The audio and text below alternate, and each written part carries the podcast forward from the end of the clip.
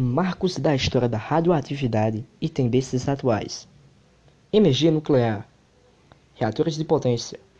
Os primeiros reatores nucleares foram construídos com a finalidade de produzir o plutônio 239 a partir da reação de um nêutron com o urânio 238 para uso de bombas atômicas. Por outro lado, desde a comprovação de reação nuclear autossustentável controlada ao uso de energia produzida pela reação nuclear para a produção de energia elétrica, foi considerado plausível. Inúmeros conceitos para tais reatores de potência foram propostos, com diferentes modelos sendo construídos alguns, como os de água pressurizada, enfatizam a produção de energia, enquanto os outros, por exemplo, os com moderadores de grafite, tem a dupla função de produzir energia elétrica com um rendimento maior de plutônio, combustível para a fabricação de bombas de fisão. O desenvolvimento da indústria de reatores de potência foi acelerado a partir da crise do petróleo, em 1973, para diminuir a dependência energética dos países ocidentais em relação ao mundo árabe.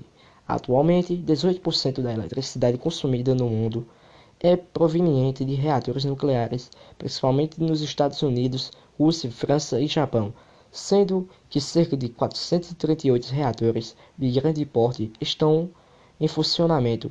A eletricidade produzida em usinas hidroelétricas no mundo todo é também aproximadamente de 18%. O restante é gerado pela queima de carvão, gás natural e derivados de petróleo. Usinas nucleares no Brasil. Os primeiros trabalhos registrados no Brasil em pesquisa científica nuclear datam de 1934, na Universidade de São Paulo, com a estrada de cientistas estrangeiros, que formaram os primeiros físicos voltados aos estudos da constituição básica da matéria. Nos anos seguintes, foram feitas pesquisas em São Paulo e na Guanabara, então o Distrito Federal, enquanto muitos estudantes brasileiros foram se especializar no exterior, criando posteriormente centros de pesquisas nacionais nesta área. No Brasil, o programa nuclear teve início em 1969, quando o governo assinou o contrato com a MUS Corporation para o assessoramento na implantação de uma usina nuclear. Em julho de 1970, Furnas convidou empresas estrangeiras para propor a instalação de uma nova usina nuclear, e no ano seguinte os projetos foram analisados. A usina de Angra 1, do tipo água pressurizada, foi comprada da Westinghouse Europa, com capacidade de produção de 6 126 megawatts, um, uma capacidade de 5% instalada de Itaipu. Sem haver transferência de tecnologia, a usina foi instalada em Angra dos Reis, na praia de Itaorna, que significa pedra pobre, em Tupi-Guarani. Angra 1 foi apelidada de Vagalume tal a incidência de problemas técnicos que obrigavam que seja desligada com uma frequência maior que a normal. Em 1975, o Brasil assinou um acordo nuclear com a Alemanha, através de Siemens. Previa-se inicialmente a construção de oito usinas com transferência de tecnologia apenas das obras de Angra 2 e 111 foram iniciadas e somente a usina Angra 2 foi concluída. Angra 2 começou a operar somente em 2000, após quase 20 anos da construção, a um custo de cerca de 10 bilhões de dólares.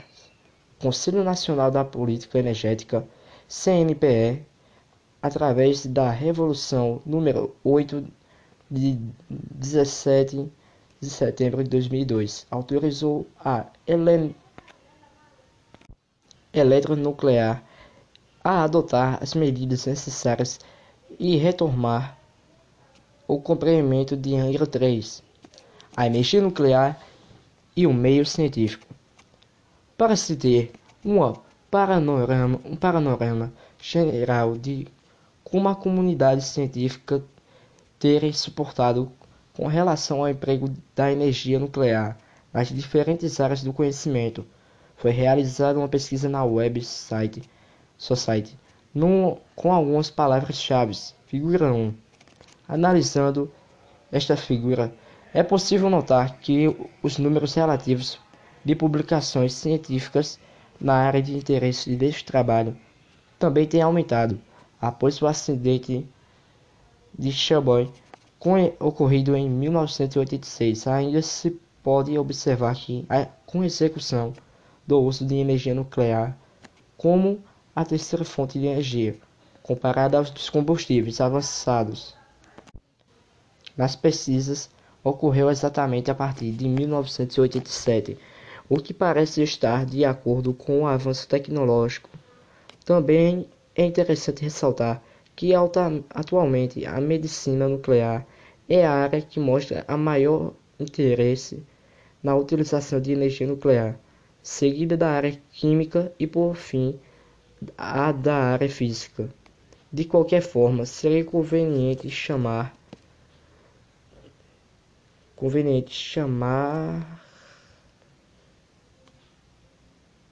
chamar as aplicações de radiação e radioatividade consideradas é, considerações gerais.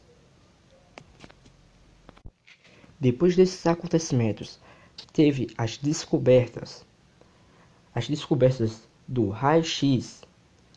A do raio-x foi uma das melhores.